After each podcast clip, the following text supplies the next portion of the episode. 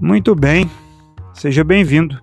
Você está prestes a ouvir uma mensagem bíblica que certamente edificará a sua vida. Vivendo de acordo com os princípios do reino de Deus, eu vou pedir você para, para abrir a sua Bíblia em Romanos, capítulo 6, verso 16. Diz assim: Romanos 6, a partir do versículo 16. Não sabeis que daquele, que daquele a quem vos ofereceis como servos para obediência, desse mesmo a quem obedeceis sois servos, seja do pecado para a morte ou da obediência para a justiça? Mas graças a Deus, porque outrora escravos do pecado, contudo, viestes a obedecer de coração a forma de doutrina que for, a que fostes entregues. E uma vez libertados do pecado, fostes feitos servos da justiça. E a pergunta é: quem controla você? Alguém ou alguma coisa controla cada um de nós, irmãos. Amém? Ou alguém ou alguma coisa nos controla. Né? Efésios capítulo 2, versos 2 e 3. Vamos abrir em Efésios capítulo 2, versos 2 e 3.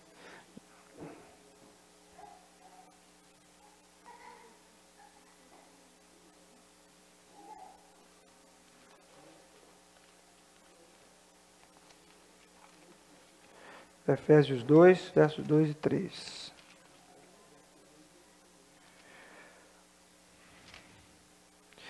Em que noutro tempo andaste segundo o curso deste mundo, segundo o príncipe das potestades do ar, do espírito que agora opera nos filhos da desobediência, entre os quais todos nós antes andávamos nos desejos da nossa carne, fazendo a vontade da carne e dos pensamentos, e éramos por natureza filhos da ira, como os outros também. Então, não há um território neutro. Nós somos sempre, sempre controlados por alguém ou por algo. E aqui o apóstolo Paulo ele diz: Antes vocês eram controlados pela carne, vocês eram controlados por Satanás, vocês eram controlados pelos vossos próprios pensamentos. Então, quem controla você? Aqui em Romanos, quando nós lemos aqui no capítulo 6, ele fala que nós servimos, nós somos escravos daquele a quem nós nos submetemos. Se você se submete à palavra de Deus em forma de doutrina, se você se submete ao Senhor, você é um escravo do Senhor. Você é um servo do Senhor.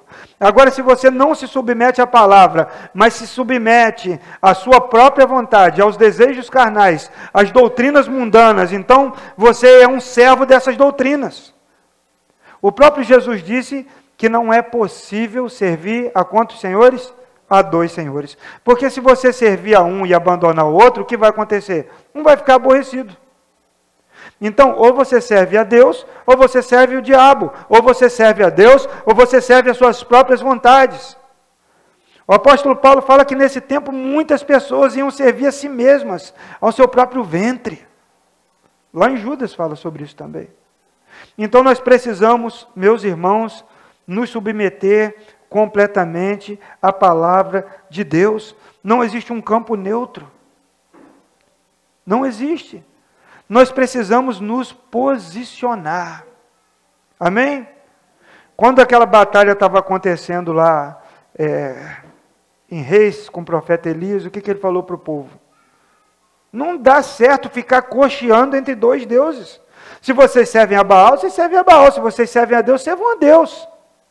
Josué falou para o povo, falou, eu e a minha casa serviremos ao Senhor. Quanto a mim, eu e a minha casa serviremos ao Senhor. Então isso quer dizer posicionamento a quem você serve. Quem é o seu Deus? Quem manda em você? Quem te domina? Amém, meus irmãos? Precisamos servir ao Senhor integralmente. Nós somos instru instruídos, em Romanos 6,19, a viver para a glória de Deus. Viver vidas santas. Veja aí, verso 19 de Romanos 6. Falo como homem, não por causa da fraqueza da vossa carne. Assim como oferecestes vossos membros para a escravidão, da impureza, da maldade para a maldade, assim oferecei agora os vossos membros para servirem a justiça e a santificação. Oferecer os nossos corpos, oferecer as nossas vidas para uma vida reta, uma vida santa diante de Deus. Amém, meus irmãos? Nós precisamos fazer isso. No verso de 11 a 13 de Romanos, é, capítulo 6, Romanos 6, de 11 a 3, diz assim: Assim também vós, opa, obrigado, Tabas. Assim também vós considerai-vos certamente mortos para o pecado, mas vivos para Deus, em Cristo Jesus, nosso Senhor. Verso 12. Não reine, portanto, o pecado em vosso corpo mortal para lhe obedecerdes em suas concupiscências. Verso 13. Nem tampouco apresenteis os vossos membros ao pecado por instrumento de iniquidade, mas apresentai-vos apresentai a Deus, como vivos dentre os mortos, e os vossos membros a Deus como instrumentos de justiça. Você precisa fazer escolha, você precisa decidir, você precisa se posicionar. Não há mais espaço para aquelas pessoas que Tiago fala que são de ânimo dobre, aquelas pessoas que não têm certeza de nada, aquelas pessoas que são mais ou menos. Cristãos que não se posicionarem nos tempos difíceis serão devorados pela perseguição. Você acha que a perseguição é uma, é uma historinha? Você acha que a perseguição religiosa é folclore? Converse com alguém que vive no Oriente Médio. Converse com alguém que vive em Cuba. Converse com alguém que vive na África, onde o islamismo tomou. Converse, ouça, assista, procure na internet a página da Missão Portas Abertas. Até recentemente morreu o, o irmão André, que entrava lá na União Soviética levando Bíblias para a igreja perseguida naquele tempo. E ele tinha um, um Fusca. E ele estava com o porta-mala cheio de Bíblia. Quando a polícia parou ele entrando lá na. Ele começou a orar quando ele viu a Blitz, ele dirigindo o Fusca. O Fusca é bom para você orar nele, né? Aí você está orando ali no Fusca, ele está lá, o irmão André orando, e aí a polícia para. Ele falou: Senhor, me esconde. E Deus não escondeu ele. Eles abriram, ele abre, abre o porta-mala. Ele abriu o porta-mala. Eles fecharam o porta-mala e o guarda chegou pertinho dele e falou assim: Vai depressa, porque esses tomates podem estragar. Eles não viram Bíblias, eles viram tomates no porta-mala do Fusca. E estava cheio. Deus fez isso e ele levou Bíblias, muitas Bíblias, e aí nasceu ali a missão Portas Abertas. A igreja, meus irmãos, ela é perseguida no mundo inteiro. No interior do Brasil, quantas pessoas sofrem perseguições religiosas? Mas ainda aqui o fogo está baixo. É igual a história do sapo, que é colocado lá na água, ela não está quente ainda. Aí bota o fogo baixo, ela vai esquentando. O que, que acontece com o sapo? Ele morre cozido ali. Que ele vai achando bom, vai achando bom, e aí de repente a água começa a ferver e o sapo morre. Às vezes nós nos encontramos também assim, como o sapo ali na água morna. A água está esquentando um pouquinho, é, pertinho de nós acontece uma coisa, acontece outra, não é comigo. Então, crentes desse tempo precisam se posicionar. Precisam olhar para si e falar: Eu sou morto para o pecado, eu vivo para Deus, eu não vivo mais para mim mesmo, eu vivo para a glória de Deus. Amém, meus irmãos? Outra coisa, nós precisamos ter convicção de que somos vivos para Deus. Ele nos ressuscitou. Antes nós éramos mortos, e a simbologia do, do batismo é essa, né? Quando você mergulha, você morreu, e quando você se levanta, então, você ressuscita para uma nova vida com Deus. Não deixe que o diabo roube a convicção que você tem de que você vive em Cristo, que você vive para Deus. Uma vez ressuscitado por Deus, está ressuscitado, amém, meus irmãos? Nós quando aceitamos isso, nós vivemos uma vida que ela, ela glorifica o nome do Senhor. mortos para o pecado, mas vivos para Deus. Amém? Nós não devemos tomar decisões, meus irmãos, decisões é, é, que são baseadas apenas nas, no nosso conhecimento, na nossa própria justiça, nos nossos próprios pensamentos, a sabedoria humana. Vou pedir o Caio para pesquisar ali, Caio, eu esqueci o endereço. A sabedoria humana, a Bíblia diz que ela é demoníaca. Às vezes nós tomamos decisões baseadas na carne, tomamos decisões baseadas nas nossas experiências, e deixamos de lado a palavra de Deus, mas uma pessoa controlada pelo Espírito tem a sua mente tomada pelo Espírito Santo, e ela então não pede, é, é, é, não se baseia na sua experiência, mas ela se baseia então nos princípios da palavra de Deus para tomar uma decisão. Não é segundo a carne, mas segundo o Espírito. Amém? Conseguiu achar, Caio? Não? Então depois eu vou lembrar, meus irmãos. Outra coisa, nós não devemos nos dispor para fazer o que é correto. Nós devemos nos dispor para fazer sempre o que é correto. Então a palavra de Deus nos orienta, a palavra de Deus nos guia e nós devemos sempre estar dispostos a viver de maneira correta. Claro que, como semana passada nós dissemos aqui, em algum momento não vai ser possível, por exemplo, obedecer e se submeter às autoridades, porque as autoridades vão entrar em choque com a palavra de Deus, e nós vimos que Pedro e, e João, eles disseram assim: importa mais obedecer a Deus do que aos homens. Quando disserem para você não pregar o evangelho, que é proibido pregar, você vai pregar. Porque Deus mandou você pregar. Amém? Aí, ó, Tiago 3,15. Essa não é sabedoria que vem do alto, mas é terrena, animal e diabólica. A sabedoria humana, ela muitas vezes nos induz ao erro, porque nós tomamos decisões baseadas em coisas que não vêm de Deus. Porque deu certo, eu vou fazer. Não, não é se der certo, é o que a Bíblia diz sobre esse assunto. O que o Espírito Santo testifica dentro de mim, o que um filho de Deus faria. É assim que nós devemos nos, nos portar, meus irmãos. Amém? O resultado: o pecado, ou Satanás, ou a velha natureza, não terá domínio sobre nós, se nós vivermos dessa forma. Orientados pelo Espírito Santo, pela palavra, submissos. Uma vez o apóstolo Paulo falou que queria evangelizar num lugar. Mas sabe o que ele falou? O Espírito Santo não me permitiu ir. E uma outra vez ele estava dormindo, ele teve um sonho, e o varão da Macedônia, um homem da Macedônia, falou: Passa a Macedônia e ajuda-nos. Então Paulo foi. Nós devemos, meus irmãos, entender as mensagens que Deus nos manda e obedecer a palavra de Deus. Obedecer o que Deus fala, mesmo com prejuízo, mesmo com dano próprio. Esse é o problema. Porque quem quer ter prejuízo? Quem quer perder um contrato? Quem quer perder um amigo? Quem quer fazer uma inimizade na família? Mas Jesus falou: Eu não vim trazer o quê? Paz. Eu vim trazer espada.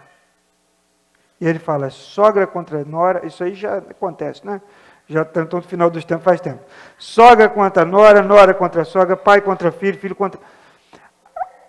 Porque a palavra de Deus ela confronta. Não é possível você aceitar dentro da sua casa, dentro da sua vida, no, no seu convívio, coisas que desagradam a Deus.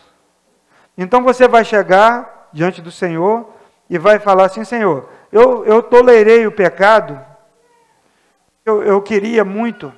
Não, meu irmão, corta, ah, mas aí não vai gostar. Não gostar, não gostou. O mais importante é agradecer, agradar a Deus do que agradar aos homens. Amém? Segundo, e é uma palavra de esperança: o reino de Deus jamais terá fim. Amém, meus irmãos? Daniel 2,44 diz assim: Daniel 2,44 mas nos dias destes reis, o Deus do céu suscitará um reino que jamais será destruído. Este reino não passará a outro povo, e esmiuçará e consumirá todos estes reinos, mas ele mesmo existirá para sempre. Amém? Então, meus irmãos, o reino é eterno, o reino de Deus é eterno. Lucas 1,31 diz assim: Lucas 1,31: Eis que conceberás e dará luz a um filho, a quem chamarás pelo nome de Jesus. Este será grande e será chamado Filho do, do Altíssimo. Deus, o Senhor, lhe dará o trono de Davi, seu pai, e ele reinará para sempre sobre a casa de Jacó, e o seu reinado não terá fim. Amém? Quando Jesus nasceu ali na manjedoura, ele não era um menino carente que não encontrou um lugar para morar. Ele já era o rei dos reis. Em Mateus 2, 2. Quando ele foi crucificado, ele não foi um moribundo qualquer que estava ali morrendo. Colocaram uma plaquinha sobre a cabeça dele. Em Mateus capítulo 27, verso 37. Este é o rei dos judeus. Ele é o nosso rei. Amém, meus irmãos? Ali, ó. E por cima da sua cabeça puseram escrita a sua acusação: Este é o rei dos judeus. Ele nasceu como rei, morreu como rei. Jesus é o único que é o rei dos reis, o soberano. Amém, meus irmãos? 1 Timóteo 6,15. O apóstolo Paulo, ele disse: a qual, em suas épocas determinadas, há de ser revelada pelo bendito e único soberano, o Rei dos Reis, o Senhor dos Senhores. Amém, meus irmãos? E quando ele voltar, ele vai voltar também como um grande rei. Abra em Apocalipse capítulo 19. Apocalipse 19, a partir do verso 11. Diz assim: Deixa eu ler na minha Bíblia aqui, que a, versão que está impressa aqui, eu gosto mais da, da minha versão. 19, verso 11. Vi os céus abertos e diante de mim um cavalo branco, cujo cavaleiro se chama fiel e verdadeiro. Ele julga e guerreia com justiça. Seus olhos são como chamas de fogo, e em sua cabeça há muitas coroas e um nome que só ele conhece, ninguém jamais será vestido, ninguém mais. Ele está vestido com um manto tingido de sangue, e o seu nome é a palavra de Deus. Os exércitos dos céus o seguiam, vestidos de linho fino, branco e puro, e montados em cavalos brancos, da sua boca sai uma espada afiada, a qual ferirá as nações. Ele as governará com um cetro de ferro. Ele pisa o lagar do vinho do furor a ira de Deus Todo-Poderoso. Em seu manto e em sua coxa está escrito este nome: Rei dos Reis, Senhor dos Senhores. Amém, meus irmãos? Rei dos Reis e Senhor dos Senhores. O reino de Cristo permanecerá para sempre. Não é uma coisa passageira. Então, colocar qualquer coisa acima da sua vontade em nossas vidas, meus irmãos, Qualquer coisa acima do rei e do reino é idolatria. Tudo que toma o lugar de Deus é idolatria. Pode ser um filho, pode ser uma casa, pode ser um sonho, pode ser um bom emprego, pode ser o dinheiro guardado, pode ser uma esperança vazia. Sabe, o nosso coração, o Timothy Kelly diz que o nosso coração é um fabricante de ídolos.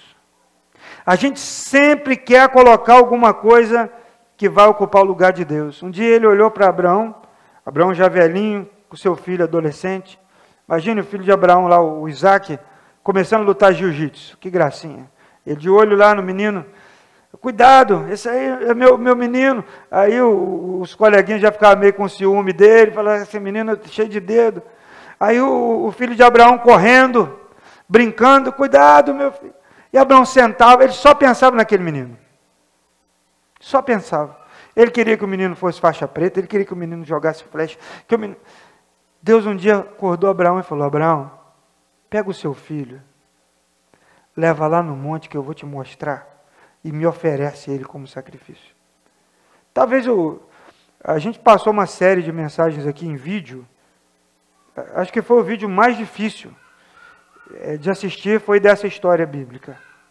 da série Deus Provedor. Abraão colocou o filho dele no altar e ia matar, meus irmãos. E Deus falou: para, para, para. Fez que nem o João Kleber, né? Para, para, para. Eu já sei. Eu já sei que o seu coração é meu. E aí, quando ele olhou para o lado, tinha lá um sacrifício para substituir aquele garoto. Meus irmãos, nós não podemos permitir que as coisas tomem o lugar do reino de Deus na nossa vida. Gálatas 5, 20 e 21 diz que os idólatras, eles não herdarão, não herdarão o reino de Deus. A idolatria não passa. Então, se você acha que a idolatria é um, um altar com as estátuas, esse até é fácil de resolver. Mas o maior altar de idolatria é aqui. Ó. O que, que adianta tirar da parede, mas se não tira do coração? Então você precisa colocar as coisas no lugar certo e falar: Senhor, o Senhor é o, é o meu principal objetivo, o Senhor é aquele que está lá em cima nas minhas prioridades, o reino do Senhor. E para terminar, meus irmãos, Mateus 6,33. Nós vamos ler juntos ali em cima.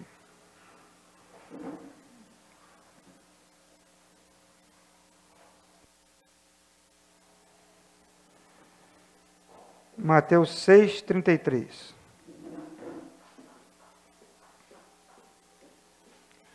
Vamos ler todos juntos? Vamos ficar de pé para ler?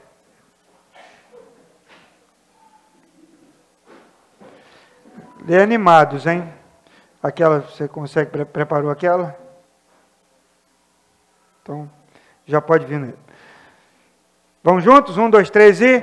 Mas buscai em primeiro o reino de Deus e a sua justiça, e todas essas coisas serão acrescentadas.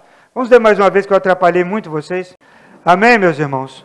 O reino de Deus e a sua justiça. Quando você busca em primeiro lugar, a Bíblia fala no Salmo, acho que é o 34 ou 37, agrada-te do Senhor, e Ele satisfará os desejos do vosso coração. Sabe, Deus não quer negar nenhum sonho do seu coração, mas Ele quer apenas que o seu coração seja totalmente dele. Amém?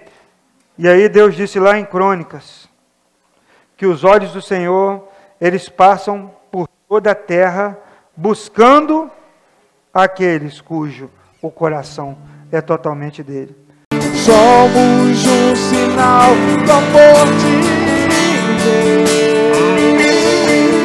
que a unção de unidade esteja sobre nós. Quero te amar, quero te dar um pouco mais de mim.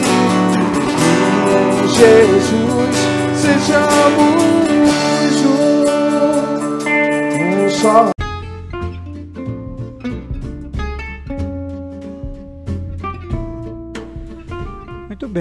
Bom que você chegou até aqui eu quero dar uma palavrinha final.